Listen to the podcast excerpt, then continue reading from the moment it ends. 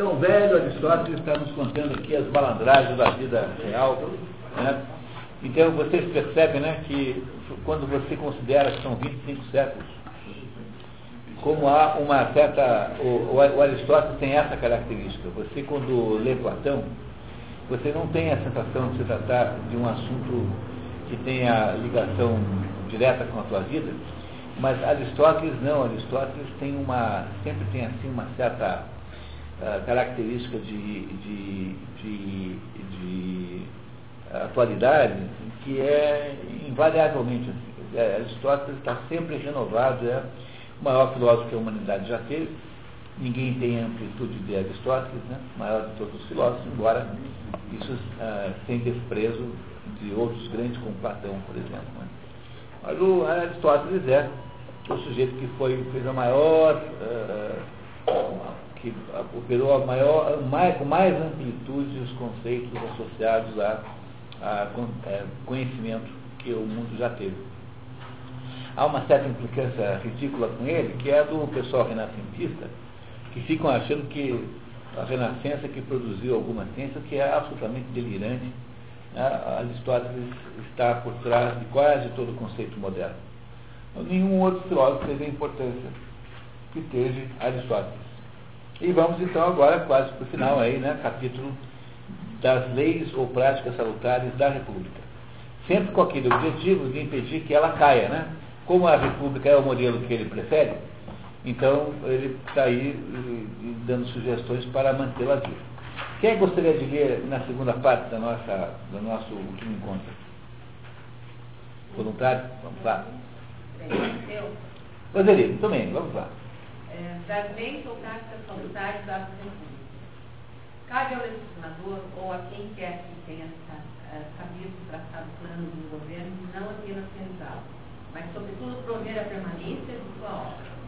Qualquer que seja o governo escolhido, não é difícil fazê-lo durar um, dois ou três dias. Portanto, conforme o que dissemos acima sobre a dissolução dos Estados, deve tentar garantir sua existência, evitando tudo que lhe for pernicioso, tomando, através das leis escritas ou não escritas, todas as medidas necessárias à sua conservação.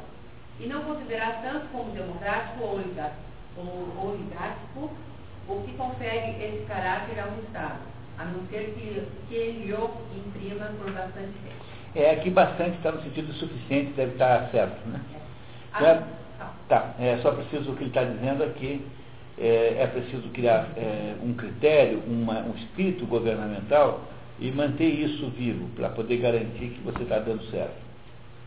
Às vezes, aliás, acontece que o governo, sem ser democrático por sua constituição, se torne tal pelo fato e pelo ato, e, inversamente, tendo-se constituído democraticamente desde a origem, seja na realidade pelos costumes oligárquicos, o que acontece depois das revoluções. Os homens não mudam bruscamente e se concentram no começo em assumir alguns, algumas vantagens sobre os demais. As leis anteriores não são revogadas e, no entanto, os inovadores têm um comando. Eu vou virar parte. O respeito às leis e à liberdade. Conhecendo os meios pelos quais se corrompem e se distorcem os Estados, podemos também saber por meios, eh, por meios eles se conservam. Causas contrárias produzem efeitos contrários. Ora, a conservação é o contrário da corrupção. É, esse é um assunto da ética Nicômaco, tá? Esse assunto é, está na ética em, em Nicômaco. Vamos, ah, Nicômaco. Vamos, vamos ter que participar dessa... Tá certo. É, Deve-se, portanto, num Estado bem constituído, observar cuidadosamente que nada se faça contra as leis e os costumes, e, sobretudo, prestar atenção, desde o começo, dos abusos, por pequenos. Isso também serve para a empresa. Entendeu? Também serve para a empresa. Então, então, às vezes, o sujeito que reclama lá que sumiu um toco de lápis, pode parecer um sujeito mesquinho, mas no fundo há sempre um, alguma coisa é, que ele está prestando atenção atrás disso, né? Tá. A corrupção e introduz imperceptivelmente é que, como as pequenas despesas repetidas consomem o patrimônio de uma família. Só se sente o mal quando está consumado. Como ele não acontece de uma vez, seus progressos escapam ao, ao entendimento e se parecem àqueles sofridos, que do fato de cada parte ser pequena, interfere que uh, o todo seja pequeno. Infere, infere. Infere. Tem um sofrimento que diz, olha, se, o todo é pequeno porque suas partes são pequenas. Mas isso não vale para o formigueiro, né? Tanto é que o urso não vale no formigueiro, porque as formigas são pequenas, mas são muitas. Elas muito juntas são muito fortes, né? Olha, se é indubitável, é indubitável que o total seja composto de coisas pequenas, é, fal, é falso que ele próprio seja pequeno. O ponto capital, portanto, é deter o mal desde o começo. A atenção deve ser menos vigilante contra as armadilhas que se armam contra o povo. Esse, de ordinário, é enganado pelos ricos em cinco ocasiões, e que são as assembleias, as magistraturas, os julgamentos, o armamento e os exércitos. E os exercícios. Exercício, exercício. exercício físico aqui. Você vai dizer como é que os ricos, quando querem criar uma oligarquia, fazem para tapear os pobres. Né? Quer dizer, para fazer oscilar a república para a oligarquia. Né? Então, são aqui os seguintes métodos. Vamos lá. Primeira, é, primeira, as assembleias. Permissão a todos para assistir a ela, mas, é, mas pena contra, o, contra os, ricos, os ricos se não assistirem a ela e somente contra eles, ou então uma pena maior do que para os outros. Então, os outros que não têm nada a pena não vão, e os ricos vão, porque senão tomam multa. Então, só os ricos votam. Secundários magistraturas. Proibição aos que têm rendas de recusá-las, mas que os pobres opõem. Então, então você, você é, magistratura é cargo público, né? Cargo público, né? Então você pode, você, o rico pode, pode é, o, o, rico pode, o, o, rico não pode recusar, mas os pobres podem. Tá? Os pobres podem. Tá? Terceiro, os julgamentos. Pena para os ricos que se recusarem a ser juízes. Logo, todos querem ser juízes, para não ter que pagar multa. Impunidade aos, uh, aos pobres, ou pena maior uh, para os primeiros, menor para os segundos, como na lei da de Caruna. Em alguns lugares, todos os que estão inscritos no alistamento civil podem assistir às assembleias a, e ser juízes. Ser juízes.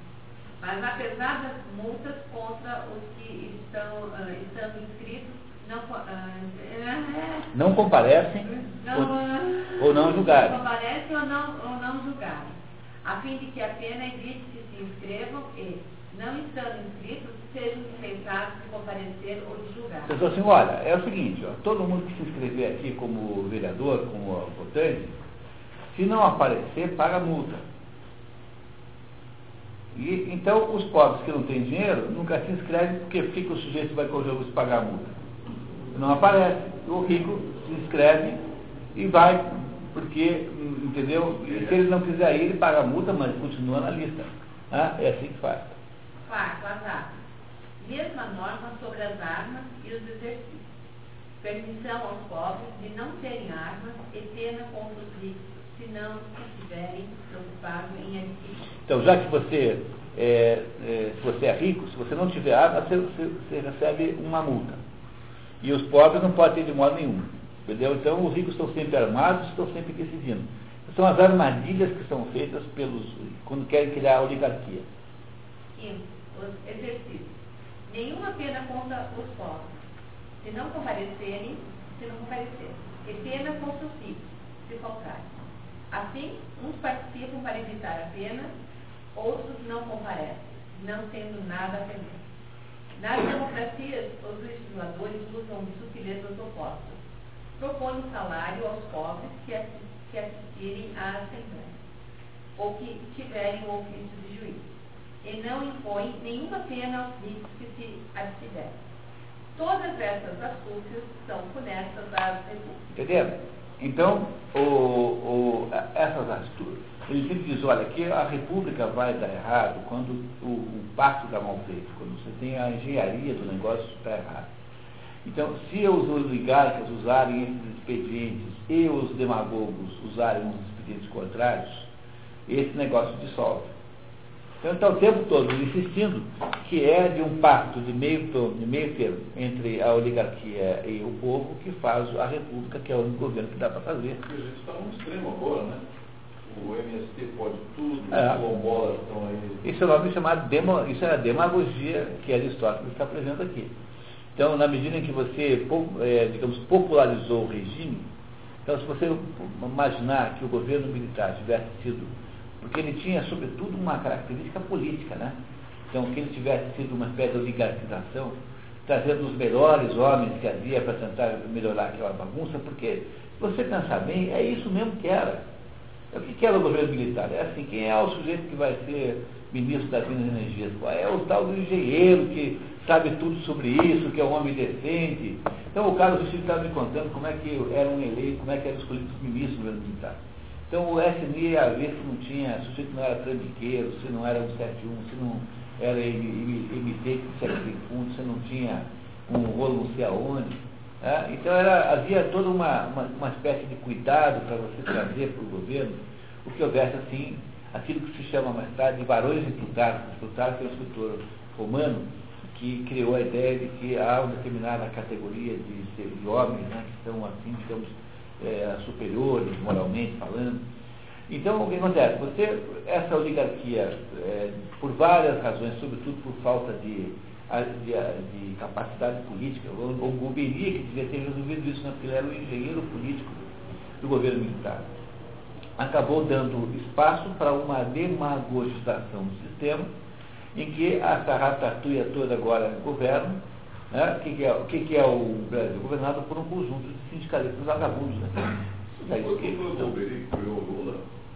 É, mas, é, é, por, por omissão, por, por não ter entendido Lula, não porque ele queria, né? não porque ele queria, mas por não ter entendido o fenômeno. Porque os militares não entenderam o que estava acontecendo, porque eles tinham apenas a visão anti-guerrilha. Anti então, os militares ficaram fascinados com a ideia de acabar com a guerrilha, com a rebelião armada. Eles nunca entenderam a rebelião política que estava por trás disso tudo. Tanto é que todos os guerrilheiros estão no poder o Zé Disseu, a Dilma Rousseff, assaltante de bancos. A Dilma Rousseff assaltava bancos. Assaltante de para ter mais é, Era assaltante de banco. É, não? É, não é segredo nenhum. É. O Rousseff matou gente. É, então, entendeu? Então eles não entenderam a política. Aí o que aconteceu? A esquerda foi muito mais ágil na política, tomaram o poder. Tomaram o poder e o estão demagogizando. Então, como é que você demagogiza o poder? Você é, coloca no poder a ratatouille, é, que distração popular, e que está interessada só no poder e no, no salário que ele tem. E as oligarquias estão fora do processo. E, então, quem é que está hoje no poder? Os, os, brasileiros mais oportunistas, menores que eu posso imaginar, do, do, do, do ministro do, da Fazenda, né, até qualquer um. É, qualquer um. Você pega o presidente do Banco do Brasil, é um, um picareta qualquer. Né? Não é, não é, nunca é o, aquele sujeito que tinha uma história, entendeu? Aquele velho banqueiro. É sempre um picaretão assim, que só está nas boas graças do partido. E o que estão fazendo agora é derivando o país oscilando para a demagogia. A demagogia é, tende para um, num, num determinado momento para uma, uma ruptura. Aqui a coisa vai muito lenta, mas no, no, na, na Venezuela está indo muito rapidamente. Então, na Venezuela está aparecendo o, o demagogo central, né, que é o Hugo Chávez. Mas acho que é pior quando é mais lento, né? É, pelo menos resolve. É que aqui é mais pesado, né? Aqui, aqui vai sofrendo. É, aqui é um. Que é mais pesado. O que, que você pensa aí? O que, que você vê lá, lá na frente? No Brasil? É. Ou vai acordar? Difícil, né? Isso vai ficar assim por muito tempo. Vai ficar cada vez um, uma sociedade mais é, menos, menos capaz em todos os, os termos, vamos ficar cada vez mais comoditizados, né? uma sociedade voltada para produzir commodities. Não sei, o Brasil não tem muito jeito não, acho.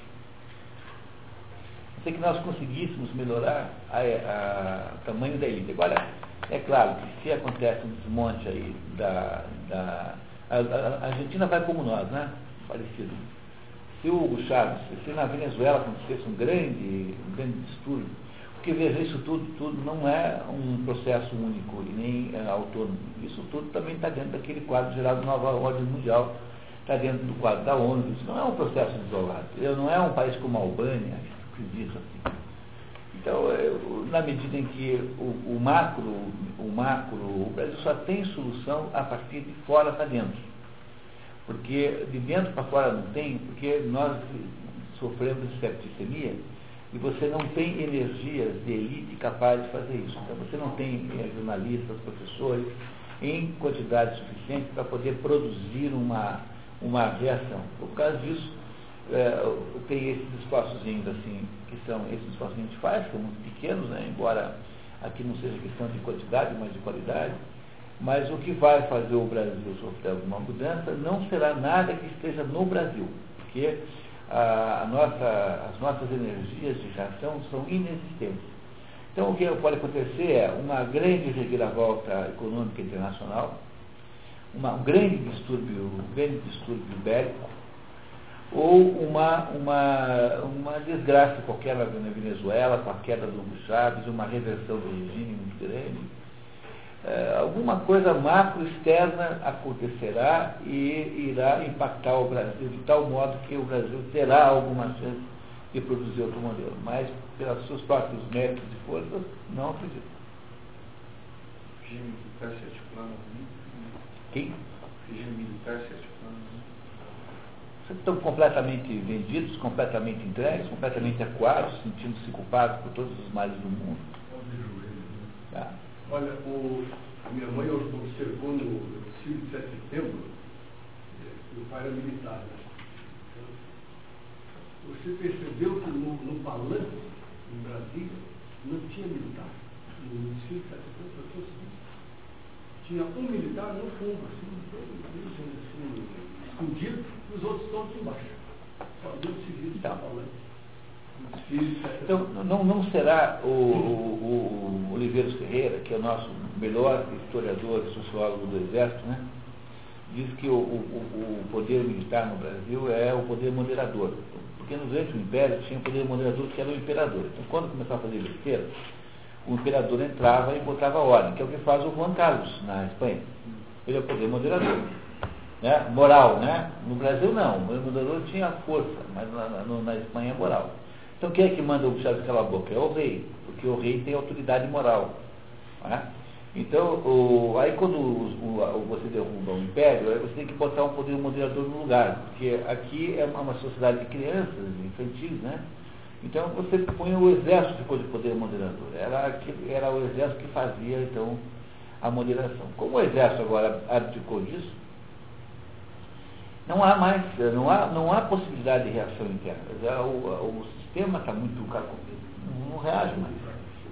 Tá? É septicemia mesmo. Tá? Então, aqui o jeito é esperar que haja um desastre externo que produza um impacto interno. Não é uma maneira boa de resolver as coisas, mas pelo jeito vai ser o único jeito. Que o PT vai é, conseguir ficar 40 anos no poder? O plano é esse. O plano é ficar 40 anos no poder. Eles tem que só quem resolver a próxima a próxima eleição, que o plano original era o Aécio Neves. Né? Mas agora não pode mudar de partido, o Aécio Neves mudaria para o PMDB e eles fariam então a ponte com o Aécio Neves. Também não acham o Aécio Neves confiável, porque o Aécio Neves não é um sujeito confiável de verdade, por razões que não vale nem a pena comentar. É, ele não é alguém que se controle em última análise, tem dentro dele algum potencial de independência caótica, mas tem. Então eles vão ter que conseguir aí uma maneira de fazer uma transição para botar mais oito anos para o Lula.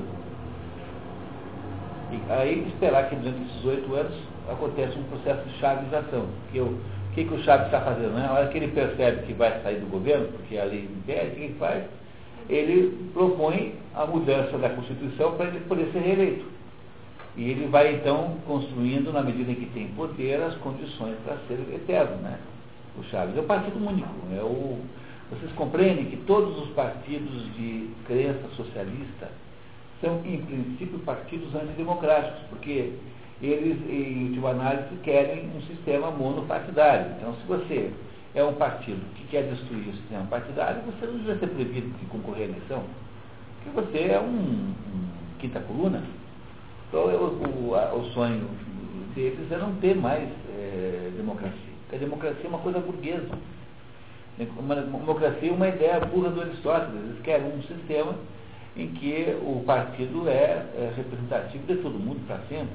Então, na, na, Rússia não tinha democracia. A democracia é burguês. É um preconceito burguês. A democracia não é uma modalidade, é uma modalidade socialista. Cuba não tem partido. Então, não tem partido nenhum. Tem só um, né? O Partido Comunista Cuba, pronto, acabou. Os outros candidatos para substituir o Putin agora, teve um lá que não era da linha, eles expurgaram. Todos os outros são da mesma linha do Putin. É, lá ainda faz uma. Toda vez que eles querem se livrar de alguém, o cara fica grifado e morre.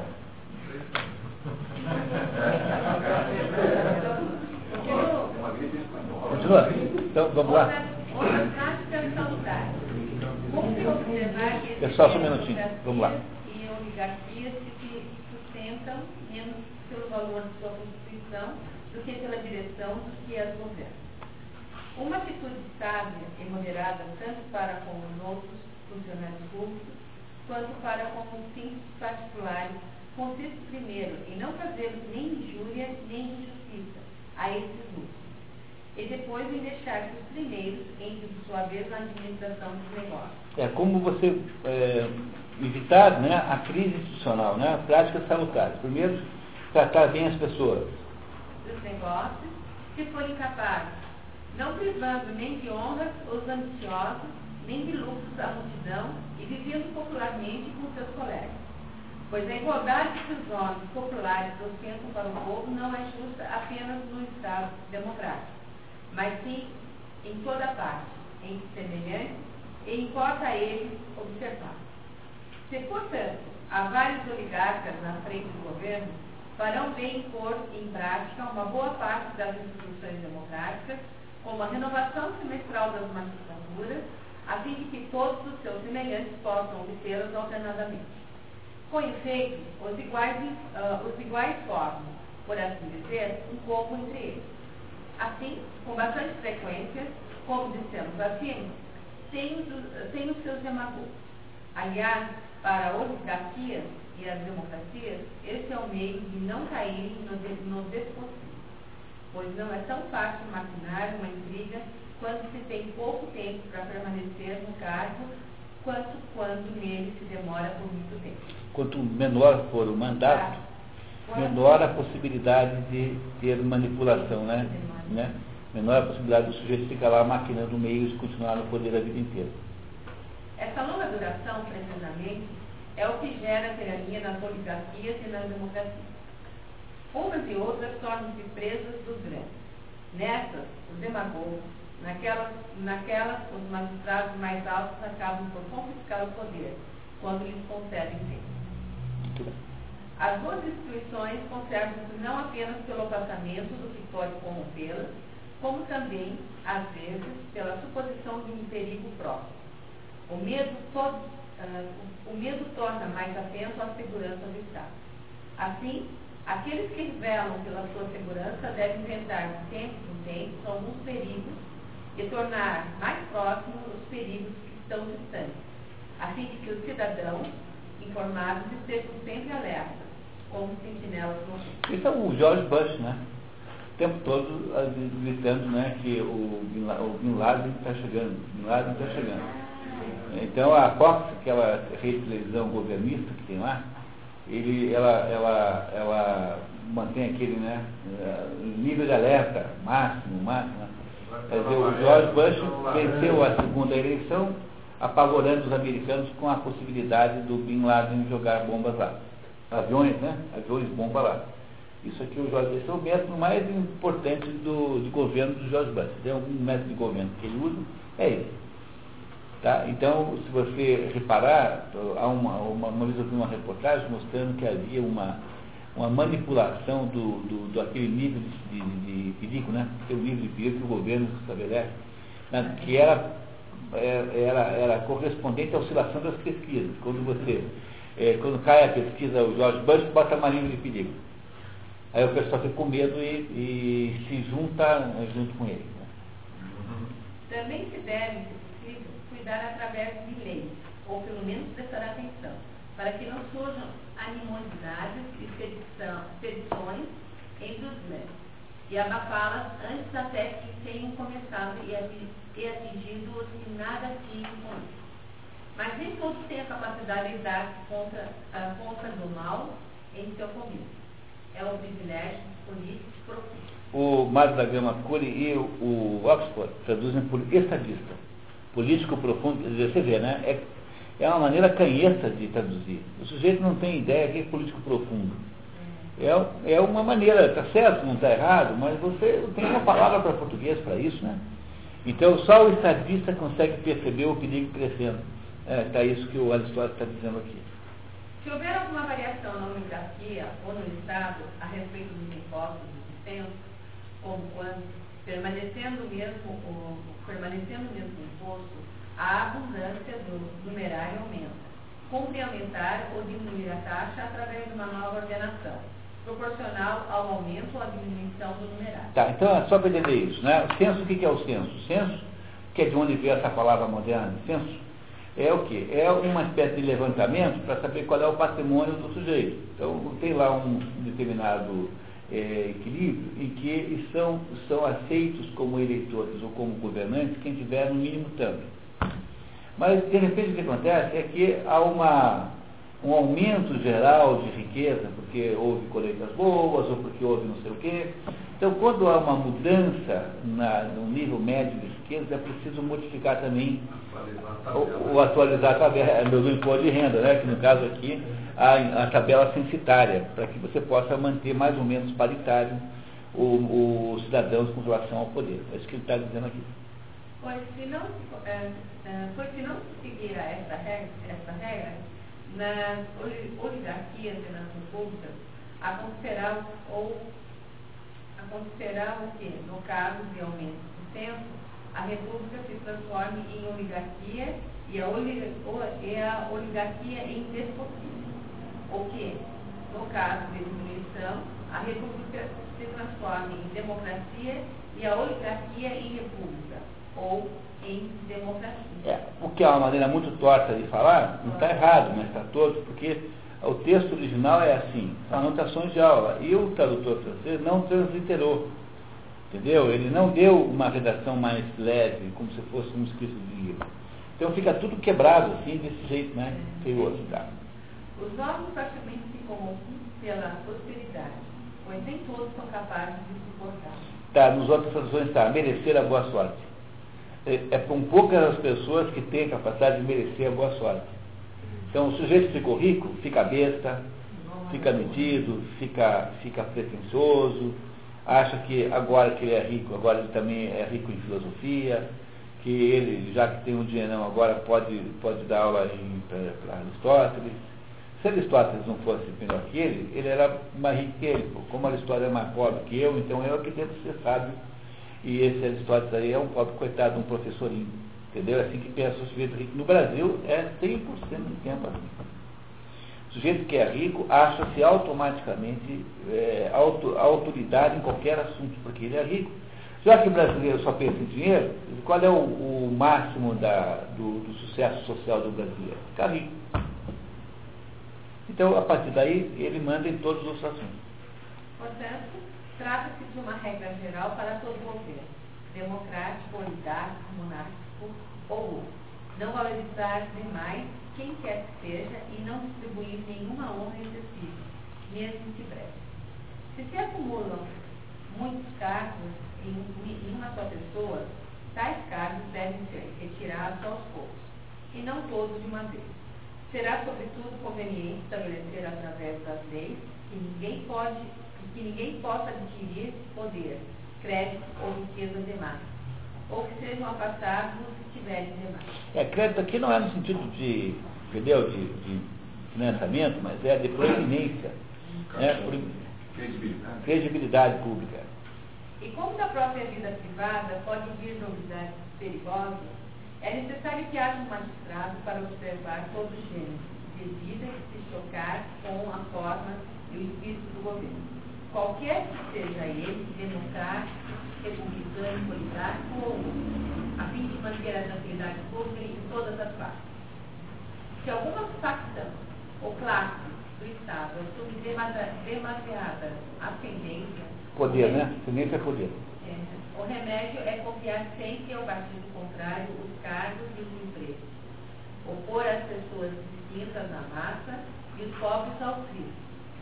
Misturar conflitos a multidão dos indigentes ou fortalecer o partido médio para romper os processos tediosos da desigualdade. Sediciosos, quer dizer, que tem, que tem um poder de, de incitar rebeliões, tá? Mas, em toda a política, não há máxima mais importante do que fazer com que magistra, as magistraturas não sejam lucrativas. Quer repetir, por favor? Olha, olha que coisa importante. Mas, em toda a política, não há máxima mais importante do que fazer com que as magistraturas não sejam lucrativas. Tá, né? Cumprir o dever cívico não pode ser é, uma atividade remunerada que o sujeito resolva substituir pela atividade de produzir sapatos ou produzir espiga de milho. Não pode. Porque na hora que ele faz isso, ele torna-se interessado na, na, sua própria, na sua manutenção perpétua. Né? No caso do Brasil, então, é uma coisa tão arrasadora isso. O Brasil é uma sociedade de parasitas financiados pelos trabalhos. Então, no sistema de aposentadoria integral, a quantidade incrível de funcionários de, desocupados. Mas aqui no Paraná não tem, por exemplo, não tem aqui funcionário fantasma. Não tem. Mas tem o funcionário gato gordo. Você entra em qualquer repartição pública aqui, qualquer órgão do Estado, tem 15 pessoas batendo papo, fazendo crochê, tricô, fulano vendendo e comprando automóveis usados no telefone. Dizer, eles são, são usuários da estrutura do Estado, são inúteis, e, no entanto, são indemissíveis, não podem ser é, mudados, não podem ser. É, é, só se o sujeito matar a mãe sem razão, é que você pode. Né, se tiver razão, não tem problema. Sem uma boa razão, não pode.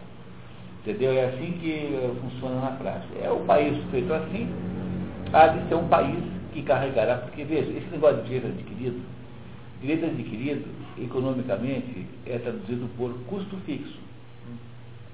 Entendeu? Sabe qual é a tradução? Direito adquirido é uma expressão jurídica. Quando você traduz direito adquirido para a linguagem econômica, chama-se custo fixo. Então, o Brasil é uma sociedade em que a parte, digamos, produtiva tem que subir o morro com um piano nas costas. Você tem que carregar milhões de pessoas cheias de direitos uh, e, e, ser ainda considerado o mal do mundo, né? ainda você considerado o mal do mundo. Então, esse é o problema que as pessoas estão mandando você não fazer isso há 25 anos. Tá? Vamos ver. Uh, isso convém, sobretudo, aos oligarquias.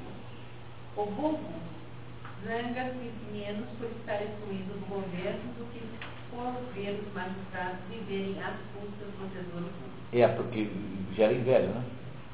É até muito cômodo dispor todo o tempo para cuidar dos negócios particulares.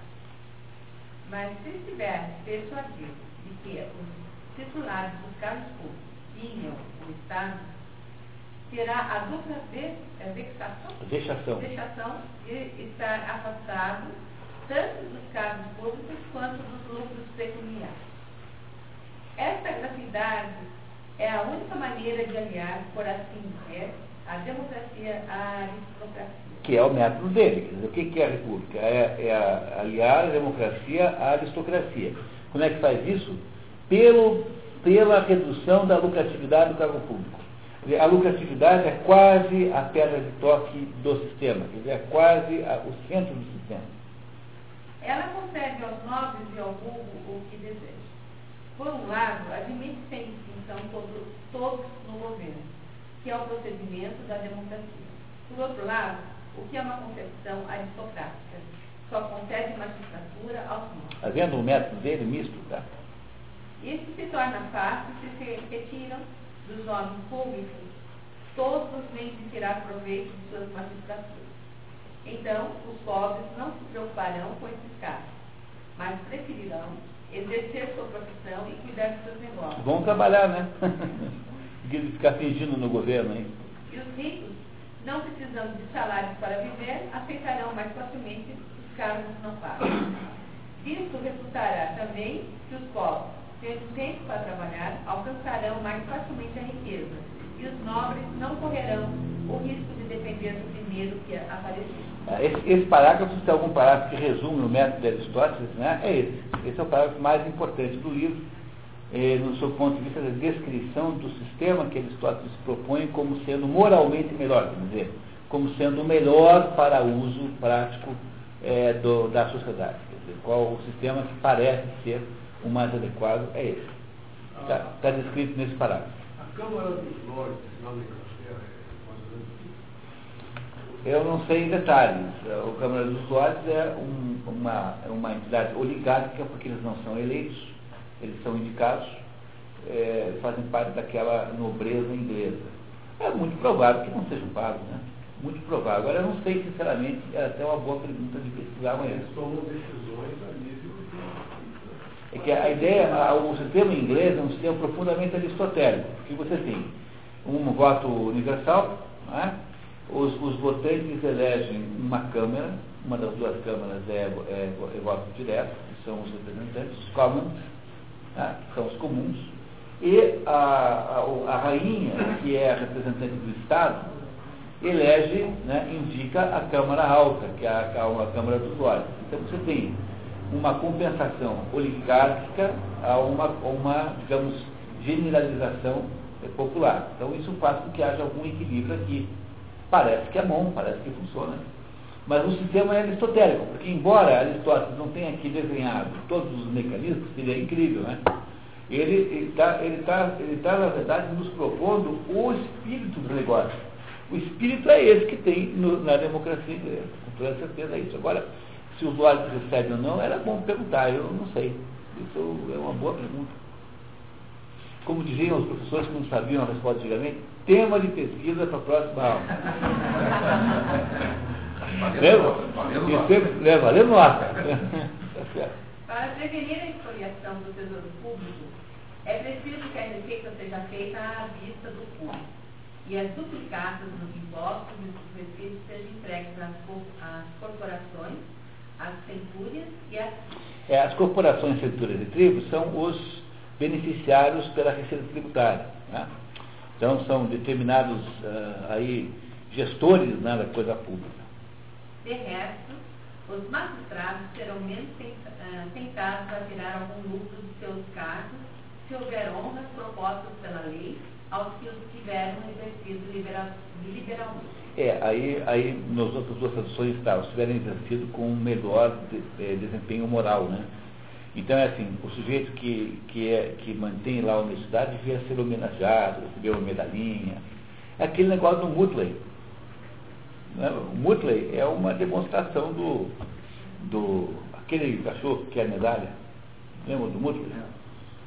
Aquele cachorro que pede uma medalha, é, o Mutley pede uma medalha, imagine que coisa mais modesta. Né?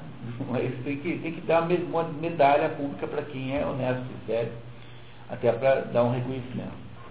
Nas democracias, deve-se ser prudente com os bens dos ricos e não submeter nem suas propriedades, nem suas rendas à nova prática, como se faz secretamente em, em algumas repúblicas. Seria ainda mais sábio não obrigá-los a grandes despesas e até mesmo proibi-lhes. É, proibir-lhes as que são apenas aparatórias, sem serem úteis para o povo, como espetáculos, iluminações e outras coisas semelhantes. É, obrigar os ricos a pagar festas populares devia ser proibido, para que você não vá criando aos pouquinhos meios de ir expurgando, né, e de ir confiscando tudo que os ricos têm. É para garantir que os demagogos não possam ir além de um certo ponto. Da mesma forma, nas oligarquias é preciso ter muita atenção para com os indigentes e distribuir os empregos lucrativos. No caso de algum rico os ultrajar, será punido mais severamente do que se tivessem insultado um igual. É preciso que as heranças não se transmitam por testamento a estrangeiros, mas por sucessão às pessoas da família, e que cada um só possa receber uma Dessa forma, haverá maior igualdade entre as riquezas e um maior número de pobres poderão tornar-se ricos.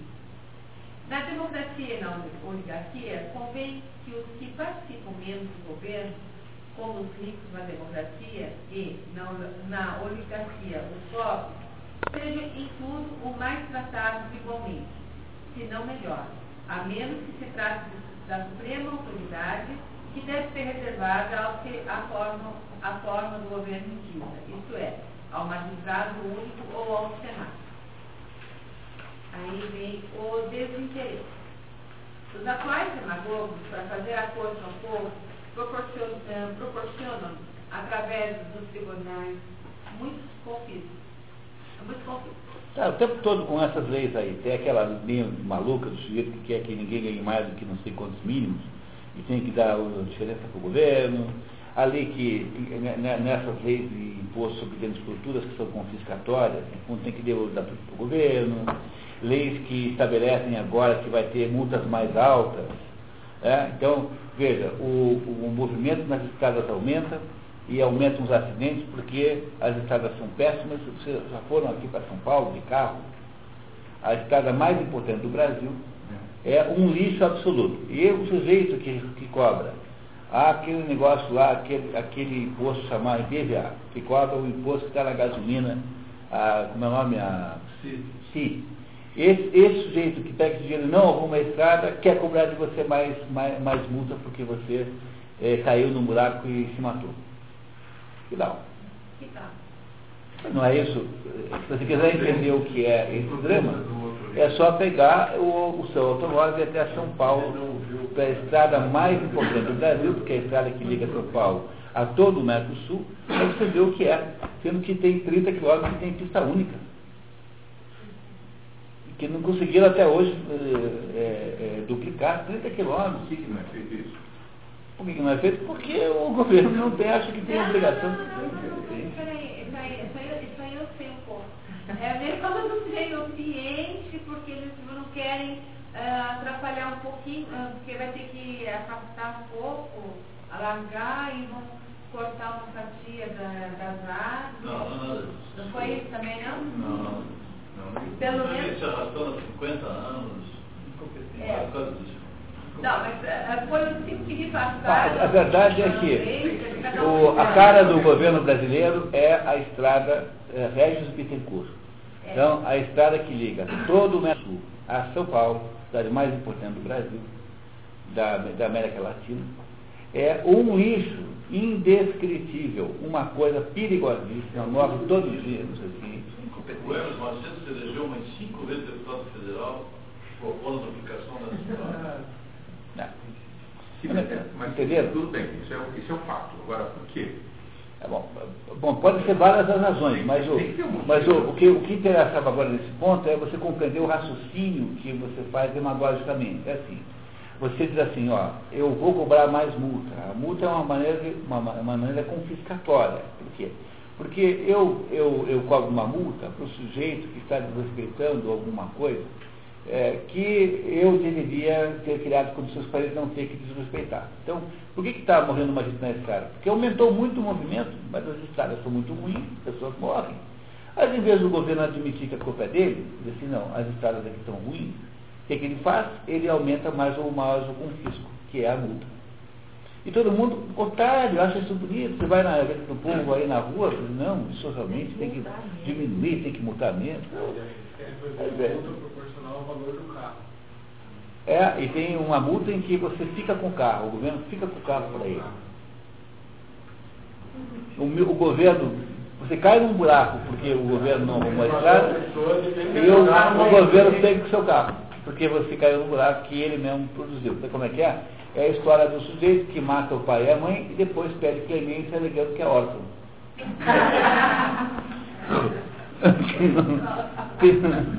Entendeu como funciona? É isso, é isso. É, esse, esse é o fenômeno. Aqueles, aqueles que se preocupam com a segurança do Estado devem agir de modo inverso. E, em vez de apoderar em proveito do povo, dos bens dos condenados, consagrá-los à religião a pena será a mesma e deverá igualmente aos, aos crimes. mas o povo terá menos pressa para condenar, pois não tirará nenhum proveito da sentença. Além disso, os legisladores devem fazer com que, os acusa que as acusações públicas se tornem muito raras, estabelecendo penas pesadas contra os que agirem levianamente, pois não são as pessoas do povo, mas sim as dos meios refinados que assim se costumam atacar e humilhar. Deve-se inspirar a todos, e sobretudo aos cidadãos, um afeto pelo governo tão grande quanto possível, para ao menos se evitar que considerem os grandes como inimigos. Como as últimas espécies de democracia contam um povo numeroso, numeroso e é quase impossível a toda essa gente assistir às assembleias sem pagamento, as pessoas em certa situação correrão grandes riscos se o Estado não tiver renda. Só se, só se subsidiará, subsidiará essa despesa esmagando-os com impostos e mandando confiscar seus bens por tribunais vendidos à iniquidade. A, a iniquidade é corrupção, né? É. Isso já precipitou a subversão de muitas democracias. Portanto, quando o Estado só tem poucos recursos, só deve haver assembleias nacionais, muito raramente, e tribunais numerosos só por muito pouco. Isso, quer dizer, não tem dinheiro, não fica fazendo reunião de político. Lembra que nós já aprendemos aqui no último encontro que, de certo modo, a democracia depende de baixa participação política, que é, que é exatamente o contrário, digamos, da opinião dominante né, no mundo moderno. O que está dizendo aqui, quer dizer, não tem dinheiro, então não faz reunião, porque se você fizer reunião vai ter que pagar e, o, o povo. Né? E para pagar o povo tem que confiscar os ricos. Aí os ricos começam a se aborrecer com a tal da democracia, porque eles se veem aí espolhados. Entendeu? É isso que ele está dizendo para fazer, para não fazer isso. Os ricos temerão menos a despesa e verão sem maiores preocupações que não lhes são concebidos honorários, mas apenas aos pobres. Isso também pode ter como efeito fazer com que se julguem muito melhor os processos. Os ricos não se ausentam de bom grado de suas casas por muito tempo, mas se dispõem a isso quando se trata de um tempo bastante tempo. Agora tem dois parágrafos sobre o Bolsa Família. Preste atenção. Tá? Olha só. 25, 25 séculos, tá? Se houver renda suficiente e não quiserem, como faz o demagogos, distribuir à raia miúda o dinheiro que sobrar. Mal o recebe e já voltam a cair na enchente, pois essas pessoas são tonéis furados, a que essa liberalidade não traz nenhum proveito. Um homem realmente popular deve antes cuidar de que o povo não seja pobre demais. A miséria é a fonte de todos os males na democracia. Assim, deve-se encontrar meios de tornar todos abastados de maneira duradoura. Isso servirá aos próprios frutos. O melhor emprego das vendas públicas, quando a sua percepção está eh, terminada, é auxiliar amplamente os pobres para colocá-los em condições ou de comprar um pedaço de terra ou os instrumentos para a lavoura, ou de abrir um pequeno comércio. Entenderam o, o segredo? O segredo é você conseguir fazer o sujeito ganhar o dinheiro com o esforço dele. É. Entendeu? Então é, é, aquilo que o Luiz Gonzaga dizia naquele velho baião, né?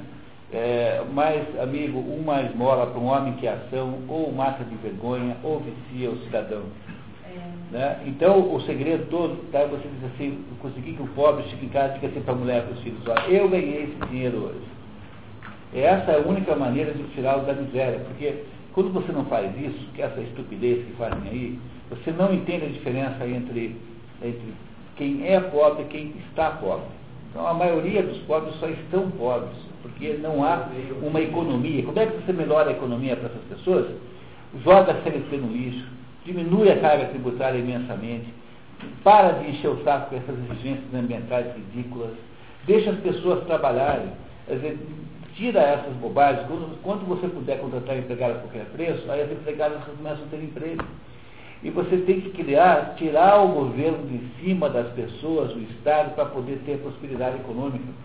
Aí as pessoas vão lá pegar aquela miséria do, do, do bolso, não sei das quantas, e começam a rodar por suas próprias vias, começam a estabelecer coluna vertebral e começam a dizer, olha, eu também sou capaz de ser, ser vitorioso. Esse é o segredo do Muhammad Yunis, com aquele negócio do empréstimo.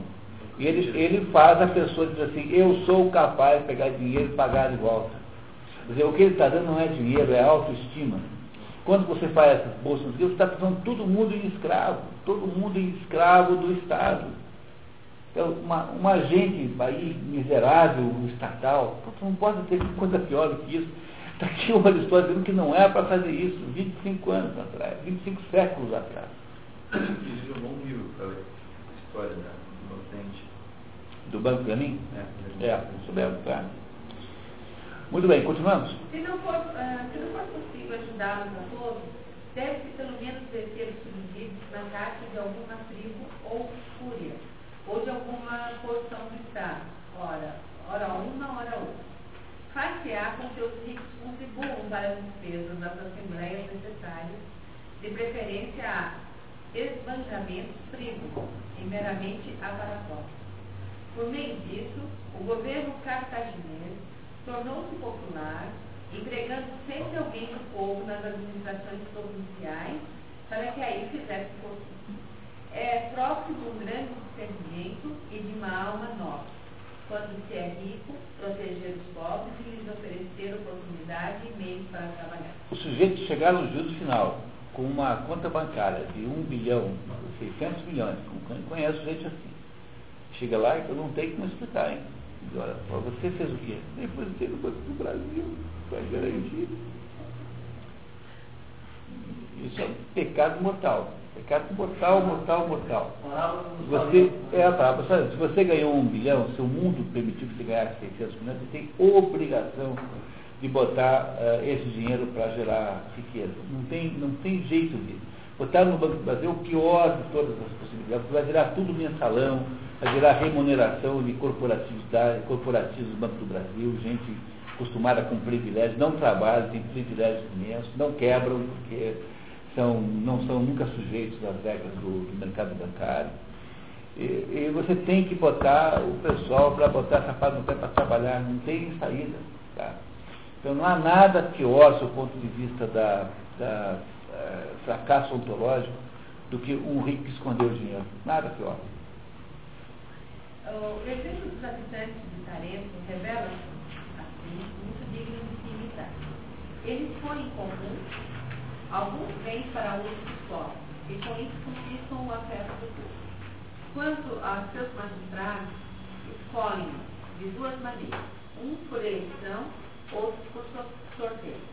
Os segundos para que o povo possa, uh, os segundos para que o povo possa participar, e os primeiros para que os cargos sejam melhor preenchidos. Pode-se tomar ainda outras disposições sobre a mesma magistratura e conferi-la alternadamente por sorteio e por eleição. A virtude e a educação. Três qualidades se impõem no chefe de governo. O apego à Constituição atual do Estado. É, lealdade, né? Lealdade à Constituição. A maior habilidade adquirida com o exercício e a administração das funções do governo. Um gênero de virtude e justiça adaptado ao regime. Pois, não sendo direito o mesmo em todas as constituições, a justiça deve necessariamente ser diferente.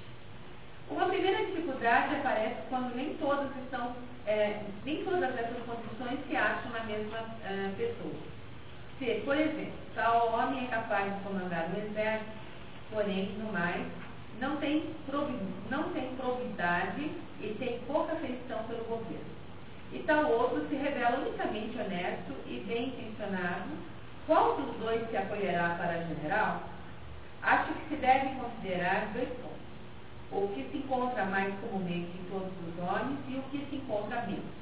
Assim, para eleger um general do exército, deve-se considerar mais a experiência militar do que a virtude, pois há menos generais experientes que homens.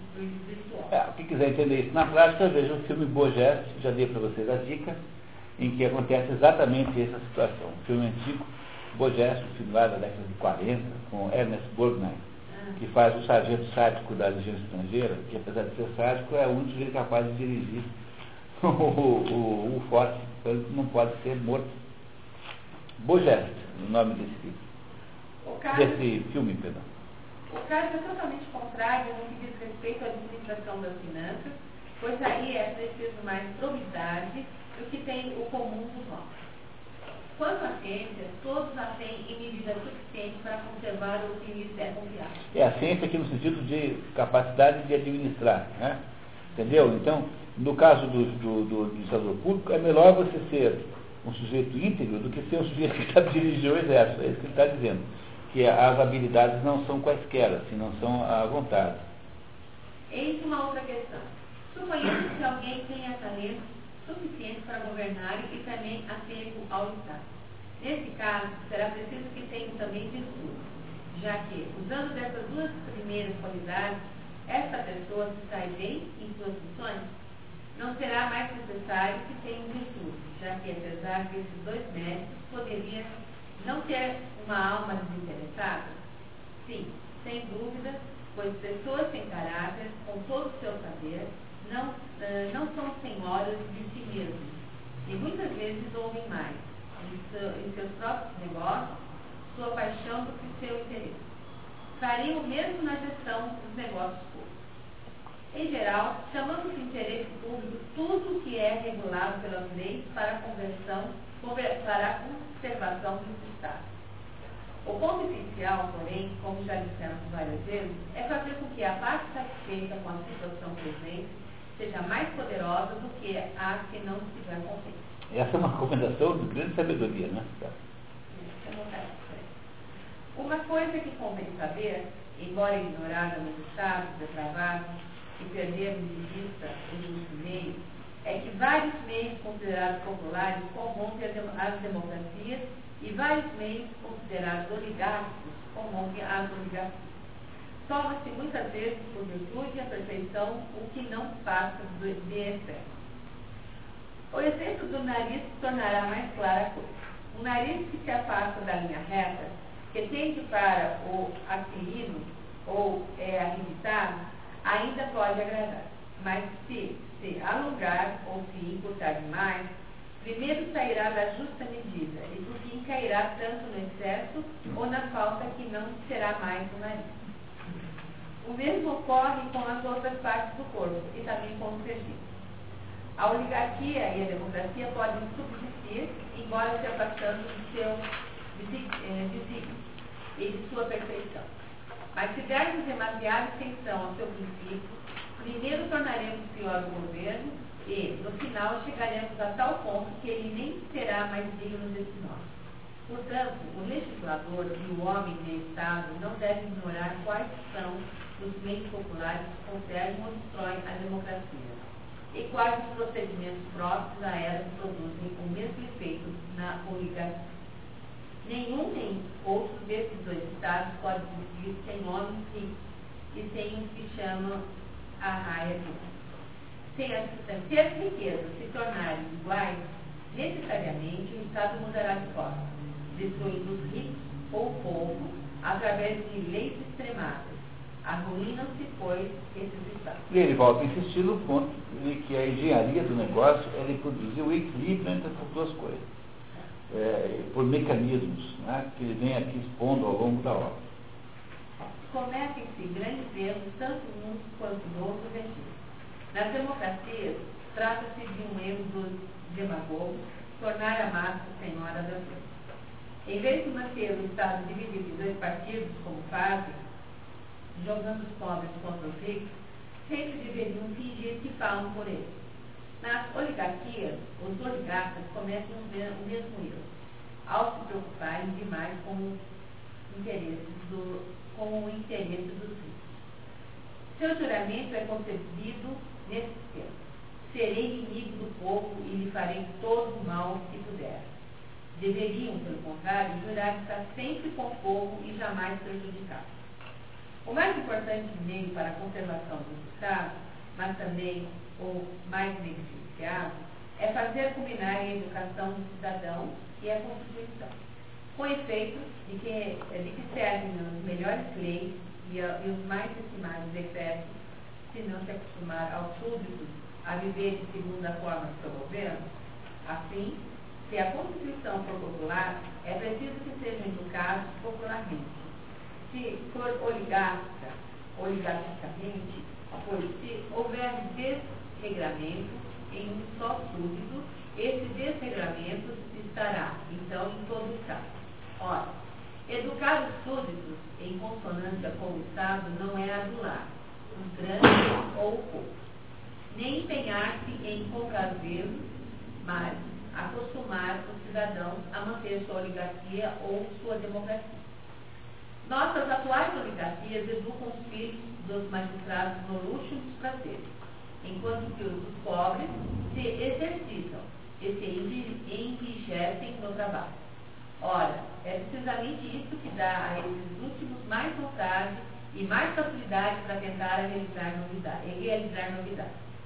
Em nossas democracias, sobretudo nas que passam por ser as mais populares, a instrução não tem um valor maior. Reina ali uma liberdade mal compreendida. Duas coisas parecem caracterizar esse regime: a autoridade da maior parte do povo e a liberdade de cada um. Aqui a justiça parece consistir na igualdade. Portanto, tendo todos um direito igual, é justo considerar como lei o que agradar a maioria.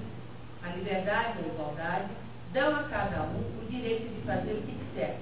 E assim, nessa sociedade, diz Euripides, cada um vive a seu modo e como bem entender. Mas esse é um sofisma miserável. Não se deve considerar como um, uma servidão, pois não é. Dobrar-se da forma do governo, pois disso depende a segurança do Estado. Eis, em resumo, o que tinha a dizer sobre a conservação da República. Resta falar da monarquia e do que a e, aí, e então agora ele vai para o final, faltam algumas páginas só, em que ele vai fazer as últimas recomendações para as monarquias serem é, preservadas. Continuamos. Máximas de Estado para as monarquias. As monarquias também se conservam pelos meios contrários às causas de sua política, principalmente pela sua redução a uma forma mais moderada. Quanto menos coisas submetidas à autoridade absoluta dos reis houver, mais a autoridade deles será duradoura. Serão, então, menos inferiores, mais iguais a, a seus súditos, quanto às maneiras e, consequentemente, menos odiosos. Foi se manteve por tanto tempo a monarquia na Molócia, é isso? Yeah. Na Lacedemônia, onde desde o começo a soberania foi dividida em dois titulares e depois moderada em muitos pontos pelo rei Teoponto, sobretudo pelo contrapeso da magistratura dos elfos que eram os representantes da aristocracia que podiam, eh, né, que impediam o rei de ficar absolutista. A diminuição do poder dos reis acarretou o crescimento de sua duração e até pode-se dizer, em certo sentido, seu aumento. Esta é justamente a resposta dada por seu às, às reprimendas de sua esposa. Não tem vergonha? recriminava ela de deixar para seus, para seus filhos a realeza menor do que é a receber-se de seu pai? Não, ele, porque eu a deixo mais duradoura.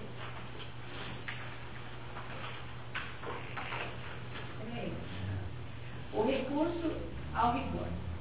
As tiranias conservam duas maneiras opostas, quer pelo rigor, quer pela moderação. O método do rigor transmitiu-se de mão em mão e foi observado por vários tiranos em seus estados.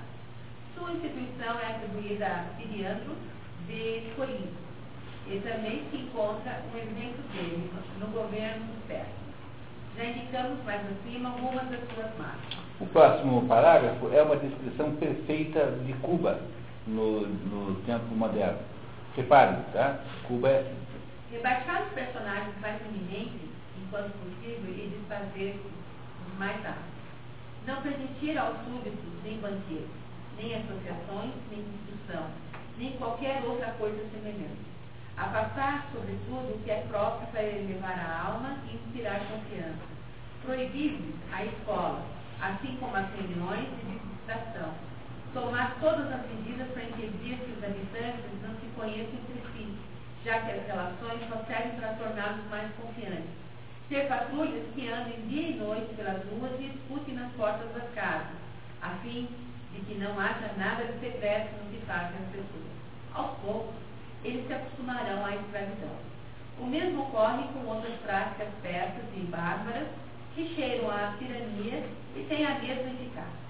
Deve-se manter espiões por todas partes, saber tudo o que se faz e tudo o que se diz, destacar agentes e espiões como fazia Hierão em Siracusa, colocando-os em toda parte onde havia uma reunião ou um conciliado. Não se é tão ousado quando se tem algo a temer de tais vigilantes e quando se é, fica-se saber.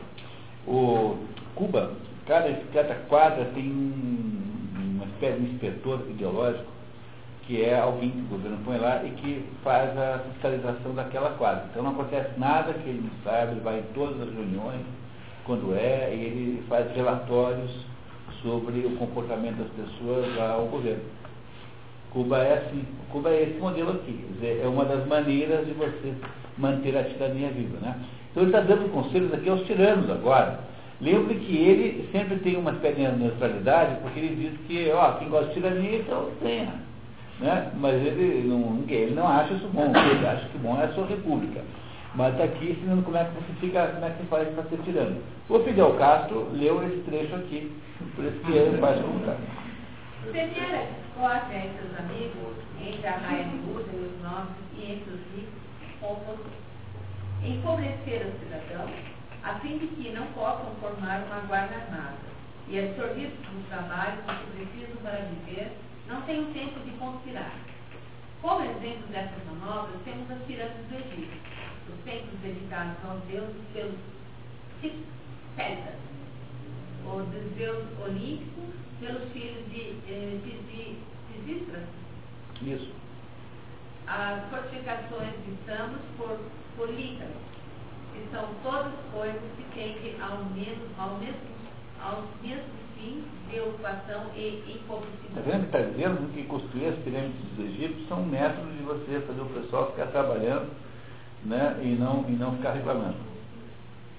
Aumentar o peso dos impostos, como em Sira- em Siracusa, no tempo de Dionísio, o tirano, onde, em cinco anos, foram obrigados a dar em distribuições tudo o que valia a terra.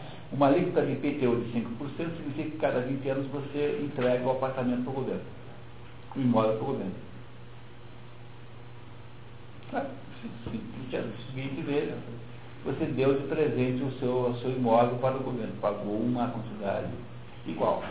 Então, aumentar os impostos é um modo de fazer tirania. Guerrear outro arti- a- artifício dos tiranos, a fim de ocupar os súditos e mantê-los ininterruptamente na dependência de um general. A realeza tem proteção como apoio, mas é próprio do tirano desconfiar dos seus, que tem como todo mundo vontade de matá-los, mas além disso, tem também o poder de fazer. Fazer uso dos recursos da, da- extrema demo- democracia, como a atribuição do governo doméstico às mulheres, para que elas revelem os segredos de seus maridos, e com o afrouxamento da escravidão, para que também os escravos denunciem seus Está senhores. vendo? Aristóteles descobriu para que serve o feminismo. Os escravos e as mulheres nada tramam contra os tiranos, e até, se tiverem a felicidade de ser bem tratados por eles, afeiçoam-se necessariamente à tirania, ou à democracia, porque o povo também pode ser um tirano. Os dois regimes estimam ah, os aduladores. O povo, seus, seus demagogos, os tiranos, os que rastejam diante deles. Um homem franco e leal ama, mas não adula. Eles, pelo contrário, provocam adulação e favorecem os malvados. Preciso deles para suas torpezas. Torpezas. Um prego expulsa outro. Diz o provérbio. A gravidade e a franqueza desagradam. Querem ter um privilégio sozinhos. Querem ter esse privilégio sozinhos. Quem quer que use delas parece disputar com eles sua preeminência e seu despotismo. Tais pessoas são-lhes odiosas, como se atentassem contra a tirania. Admitem em suas mesas os estrangeiros de preferência aos cidadãos. enca- encarando esses como inimigos e aqueles como indiferentes, e, portanto, só concedem a eles o acesso à sua pessoa. Eis por meio, eis porque meios todos eles gerados pela malignidade e pela impro- improbidade mais consumados, se mantém a tirania. Podemos, porém, reduzi-los a três, pois no fundo são apenas três as coisas de que se vale o tirano. A primeira é manter seus súditos no mais profundo avil- aviltamento. Um homem sem coragem não conspira nem trama contra ninguém. É, um, um mendigo, é, um mendigo estatal que é botar os pobres todos para fazer fila para pegar dinheiro do governo. A segunda, fazer com que desconfiem uns dos outros, pois a tirania não pode ser derrubada se não houver pessoas que tenham confiança recíproca. Aí tem que botar tudo quanto é o estatuto. O velho desconfia de jovem, jovem de adulto, funciona- é, negócio de, dono de cartola de torcedor, homem de mulher, entendeu? Todos tem que desconfiar de todos. Assim, os tiranos declaram guerra a todo homem de bem que tiver coragem. Esta categoria de pessoas é perniciosa a seu regime, por não quererem deixar-se travar civilmente, serem francos com todos, sobretudo entre eles, e não denunciarem ninguém. A terceira, não lhes deixar nenhum poder. Sem poder, ninguém tentará arruinar a tirania, porque não sustenta o impossível. Todos os desígnios dos tiranos têm algum desse sim, e todos os seus atos estão relacionados com ele.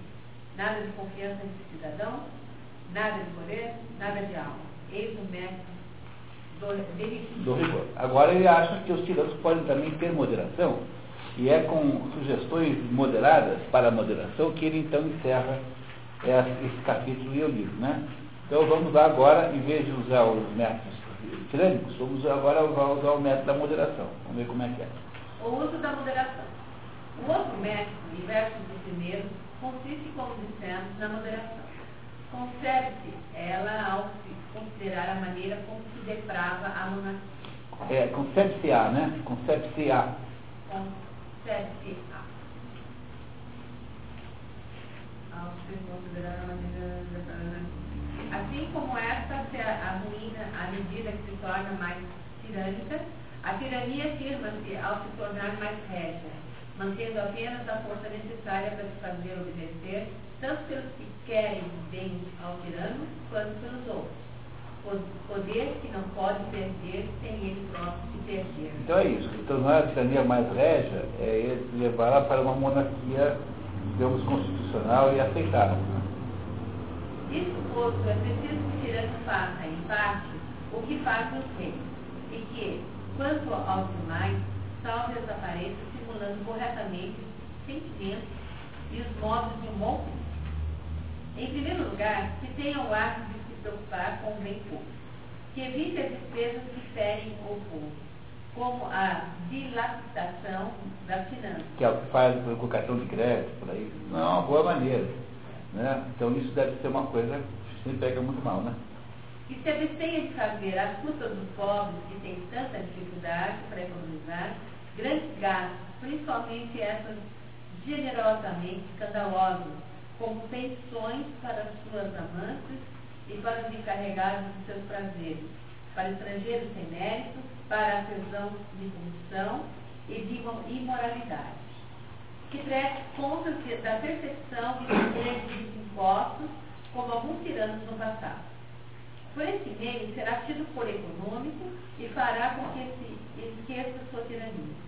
Sendo senhor do Estado, não deve temer a falta de dinheiro, mas vai para ele estar sem dinheiro para as suas campanhas do que deixar em casa tesouros empilhados.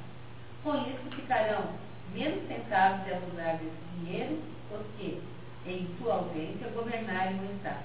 Pessoas muito mais temíveis para ele do que os meros cidadãos. Esses marcham, marcham com ele para o combate, enquanto que aqueles ficam na retaguarda. Está dizendo que é bom para o tirano ter pouco dinheiro. Porque se ele tem muito dinheiro, quando ele vai para a guerra, levando lá os soldados, os picaretas pegam o governo. Né? Porque o, o pessoal que fica acha uma boa ideia de aproveitar né, que o sujeito não está lá e tomar o poder. Quanto à percepção do suporte, o tirano deve comportar-se como se só os aumentasse para a manutenção do Estado. E, se ela ocorrer, para as despesas de guerra. Numa palavra, mostra-se tal que seja considerado mais o guardião do que o senhor do tesouro. Esse pedaço aqui parece muito com Maquiavel, né? Vocês compreenderam?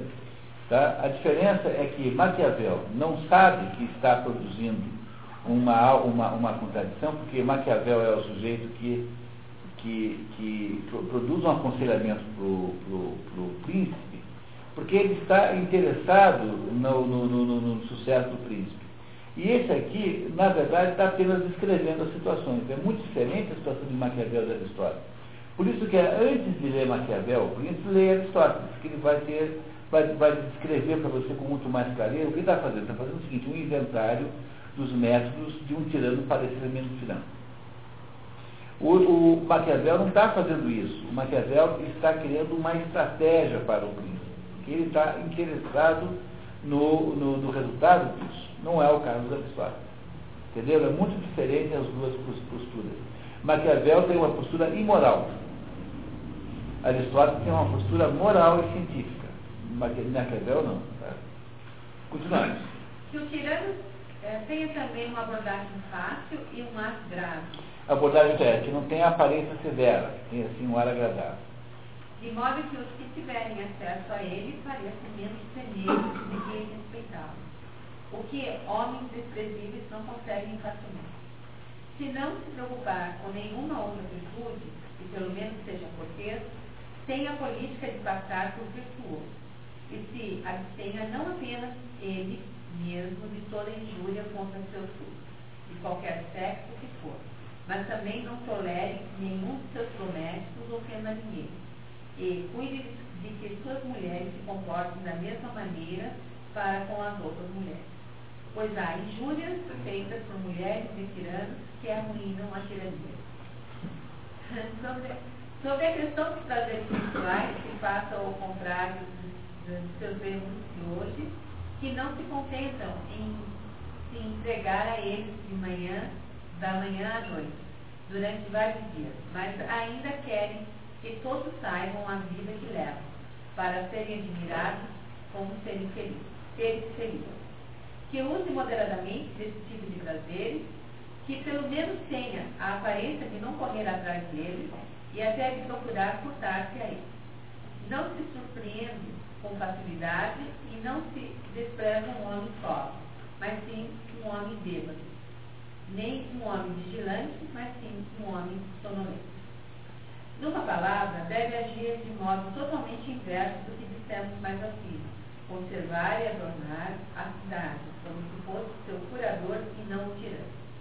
Que demonstre principalmente muito zelo pela religião. Segue-se menos injustiça da parte do príncipe que se crê, seja religioso e parece temer aos deuses. E se está menos tentado a conspirar contra ele quando se presume que tem a assistência e o favor do céu. Mas é preciso que sua piedade não seja afetada, nem supersticiosa. Além disso, que honre as pessoas de bem e os que se sobressaem por algum talento, a ponto de convencê-los de que não seriam melhor tratados por seus concidadãos, no estado da mais ampla liberdade. Que deixe para si mesmo a distribuição das honras e entregue o seu, a seus oficiais e aos juízes das condições. Outro cuidado para a conservação e a segurança de toda a monarquia consiste em não, não elevar ninguém, ou então elevar mais um, pois assim eles se vigiarão mutuamente. Elevar é promover, né? Promover. Se, por acaso, só se puder fazer avançar um só, que não seja nem, nem arrogante, nem audacioso.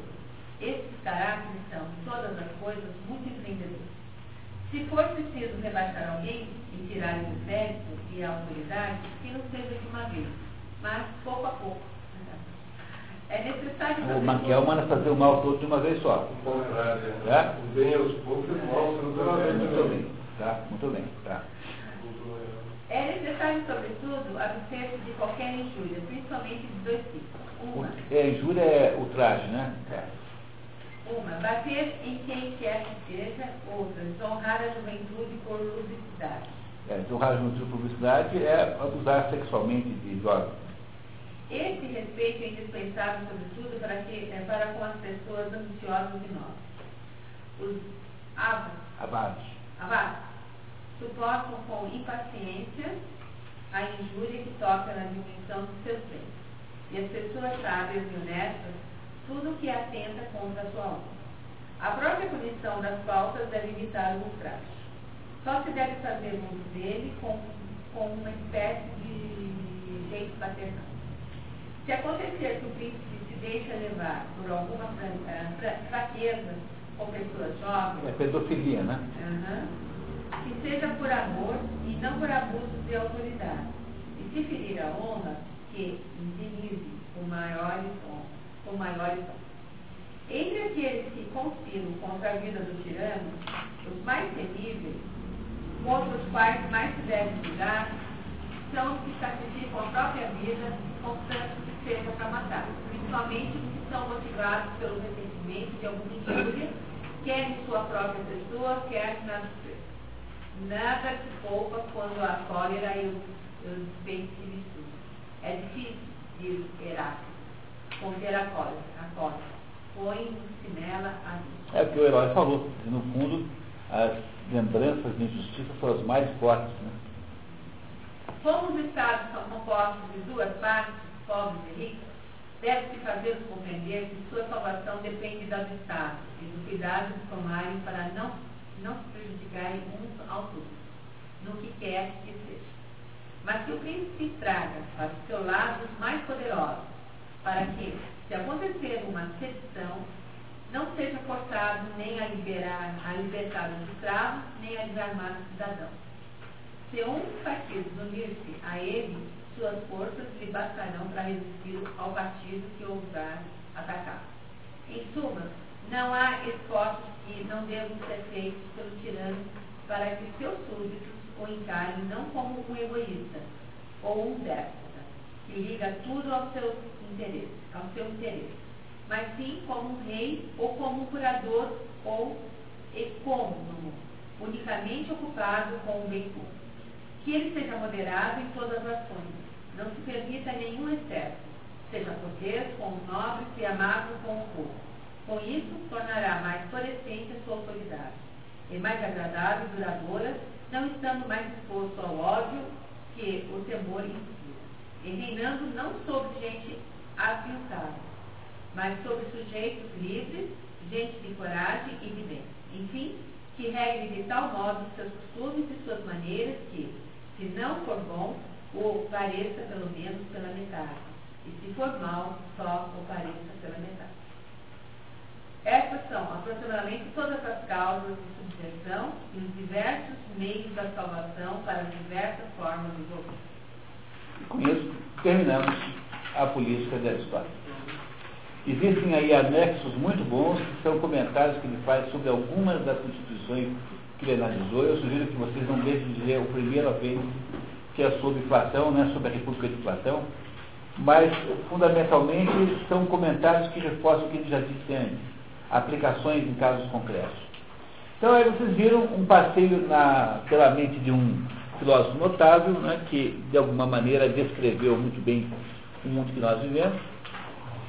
E com isso, então, nós, eh, para quem for acompanhar aqui né, o Ética Nicômaco, né, nos despedimos por um tempinho até no dia 3 de março, a gente, os que puderem fazer, né, tiverem interesse, fazemos o mesmo passeio, agora por um texto mais fácil de ler, embora seja um pouco mais longo, que é o texto em que nós vamos aí entender o que é que ele sugere que o indivíduo faz.